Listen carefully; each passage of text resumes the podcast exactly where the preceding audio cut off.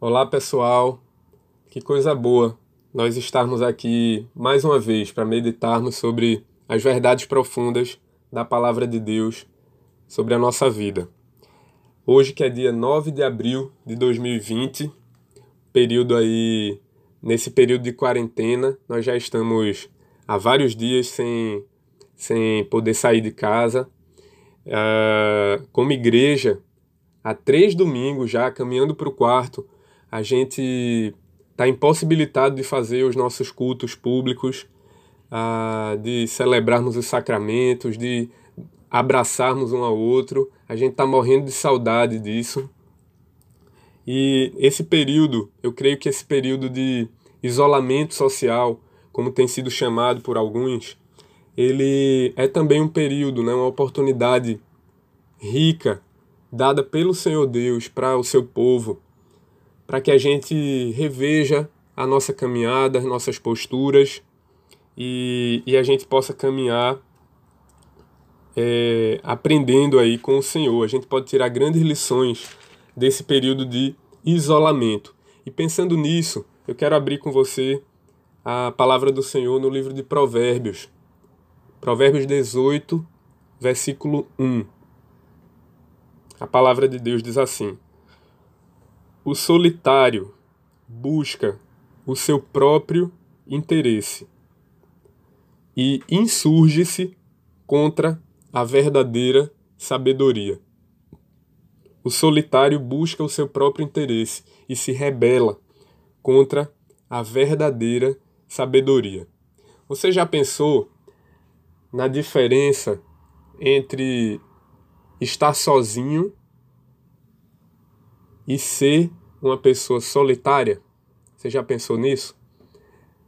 A gente pode pensar que alguém que está sozinho é alguém que simplesmente está sem a companhia de outras pessoas, alguém que está sem ninguém, talvez por uma contingência, por um, uma, uma situação pontual como essa que a gente está vivendo, a pessoa está isolada.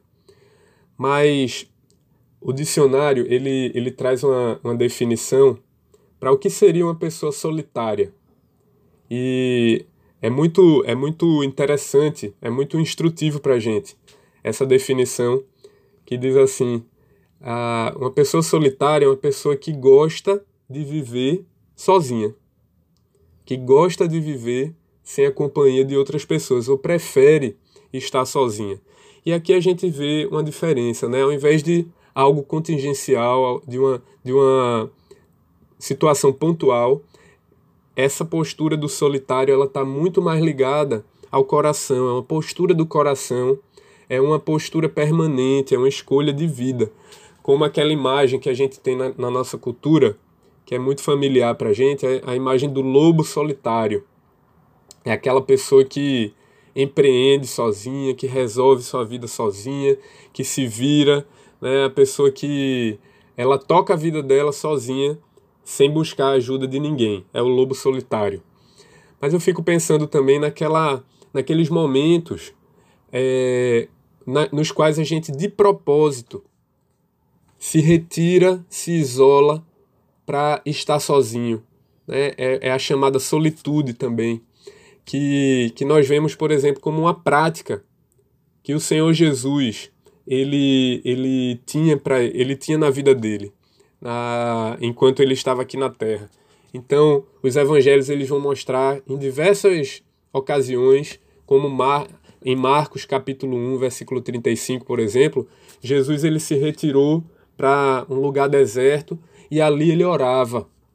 Essa era uma prática maravilhosa do Senhor Jesus. Ele é, fazia isso de várias maneiras, né? É, era algo muito saudável, muito, muito abençoador e que a gente deve imitar também. Esse, esse retirar-se de propósito para buscar o Pai, para estar sozinho na presença do Pai. Eu fico pensando que é possível alguém ser solitário, estar solitário, mesmo rodeado por centenas, milhares de pessoas. A gente também é familiarizado com essa ideia, na é verdade? É possível uma pessoa ser uma pessoa solitária, uma pessoa que estabelece muros, uma pessoa que cria uma distância das outras pessoas, mesmo estando inserido no meio de, de muita gente, mas é aquela pessoa que evita os outros, é aquela pessoa que evita se expor, é aquela pessoa que vive o tempo inteiro a apagar os rastros, os, os, os rastros dos próprios pecados, das próprias falhas. É aquela pessoa que está o tempo inteiro, incansavelmente, gerenciando a autoimagem, para não transparecer nenhum pecado, nenhuma falha diante dos outros. Então, existem pessoas que são solitárias, mesmo vivendo na presença de muita gente. De muita gente. Mas, por outro lado, é, é possível também que pessoas, alguém esteja sozinho nesse momento aqui. Inclusive, esse é, é o, o caso de talvez você que está tá me ouvindo agora. É, é possível que pessoas estejam sozinhas nos seus apartamentos, estejam sozinhos na sua casa nesse período de quarentena e ainda assim não seja uma pessoa solitária. Você entende isso? É possível que alguém esteja ah, sem a presença de ninguém dentro da sua casa e ainda assim ser alguém que não prefere esse estado.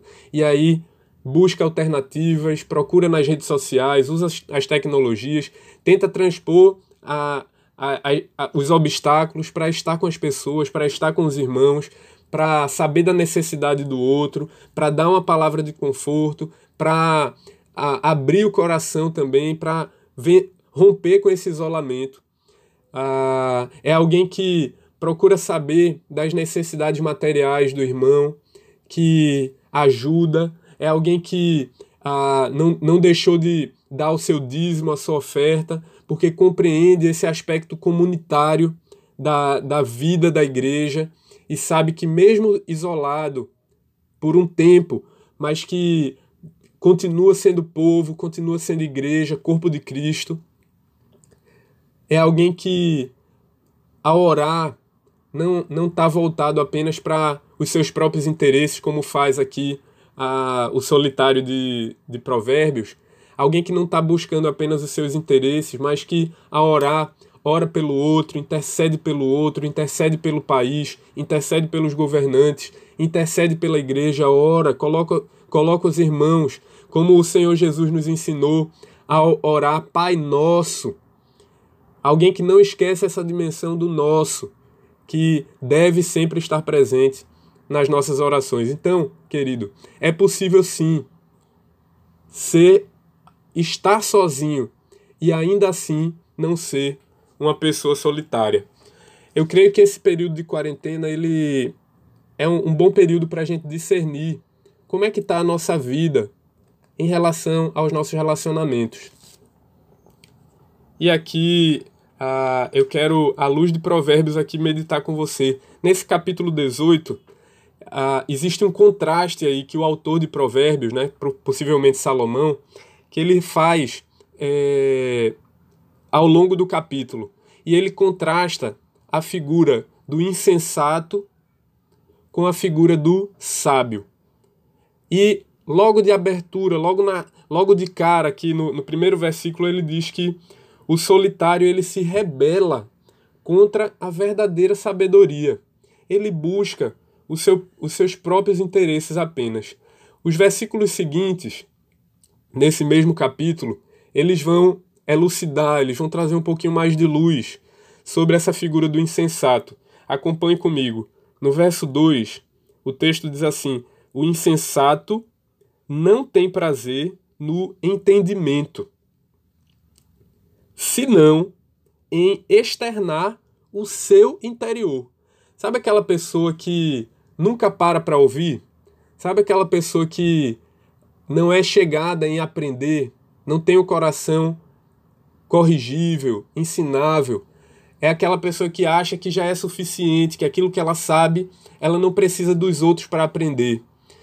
Essa, essa é uma, uma postura radicalmente oposta à sabedoria revelada aqui em Provérbios, que é uma sabedoria que é indissociável do temor ao Senhor.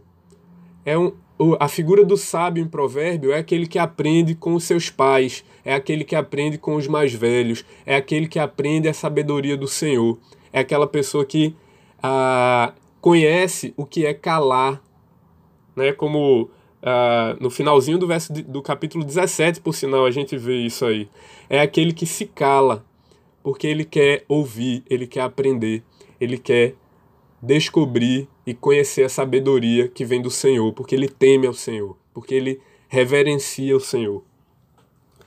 Ah, no verso 4, prosseguindo, a palavra, o, o, o, o autor de Provérbios, ele diz assim: Águas profundas são as palavras da boca do homem. Águas profundas, veja, esse, essa comparação, né, é, é, esse, essa referência aí a águas profundas, ela é também utilizada no capítulo 20, verso 5. E, e essa imagem não é uma imagem é, positiva, ao contrário, essa é uma, uma comparação aí, uma conotação muito negativa para águas profundas. Quando o autor está utilizando essa, essa ideia de águas profundas, ele está se referindo àquilo que é inacessível, aquilo que é profundo demais, é difícil, é, é, é muito difícil de chegar lá, é muito difícil de conseguir entrar naquilo ali e, e, e entender aquelas palavras. Então, as palavras do insensato, as palavras do solitário, são palavras insondáveis. E nesse sentido, elas, elas contrastam bastante com o final do verso 4, com a postura do sábio, que é essa fonte de sabedoria, esses ribeiros transbordantes. Ao contrário do solitário, o sábio é esse que constantemente da sua boca, como um rio, como um ribeiro de água, é, constantemente as palavras dele beneficiam aos outros, elas são acessíveis aos outros. Essa é a postura do sábio, em contraste com o insensato aqui colocado em Provérbios.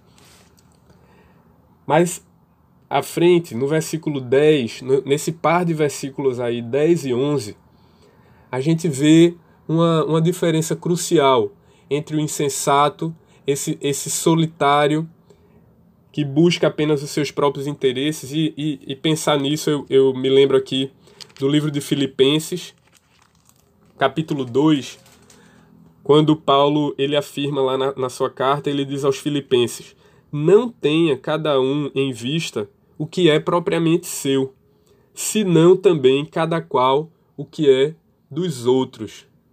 Então veja, o, a sabedoria, o sábio, ele não busca em primeiro lugar os seus próprios interesses, como faz o solitário, mas ele é alguém que serve aos outros, é alguém que beneficia, que pensa primeiro no interesse do outro. Mas aqui no verso 20, no, no versos 10 e 11 do capítulo 18, existe também uma, um contraste aí fundamental. A palavra diz assim: Torre forte é o nome do Senhor, a qual o justo se acolhe e está seguro. Os bens do rico lhe são cidade forte, e segundo imagina, uma alta muralha.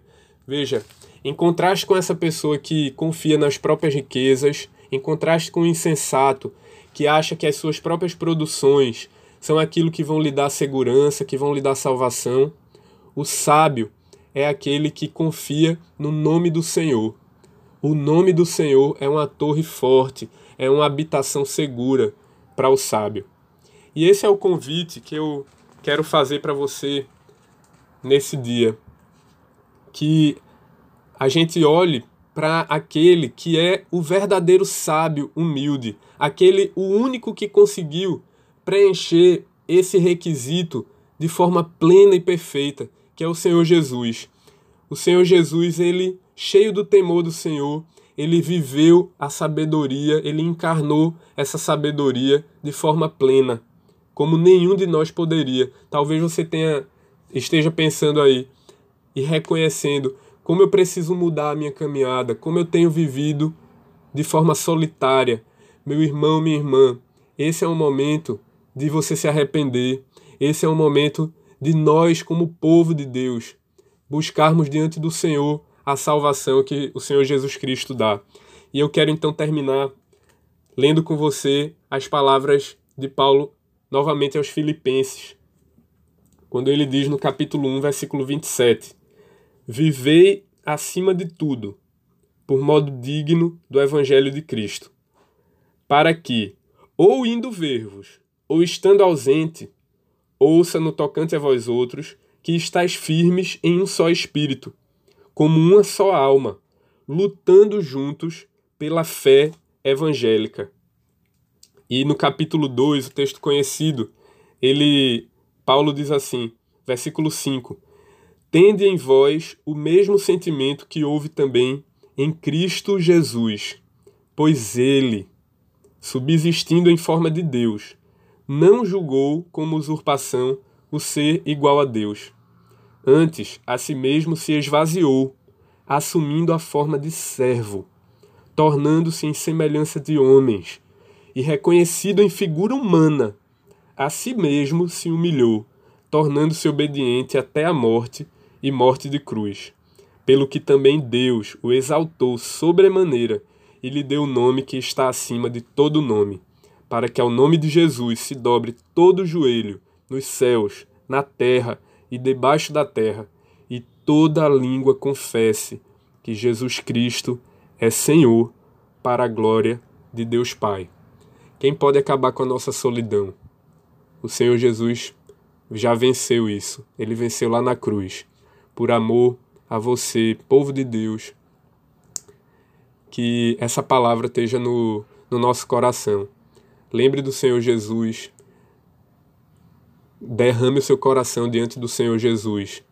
E então busque essa, essa vida que o Senhor nos chama a viver. Uma, a vida da verdadeira sabedoria uma vida de alguém que não está procurando se esconder, mas que se expõe, que vem para a luz, para que na luz o sangue do Senhor Jesus nos purifique de todo pecado conjuntamente. Deus abençoe, meu querido. Um grande abraço para você.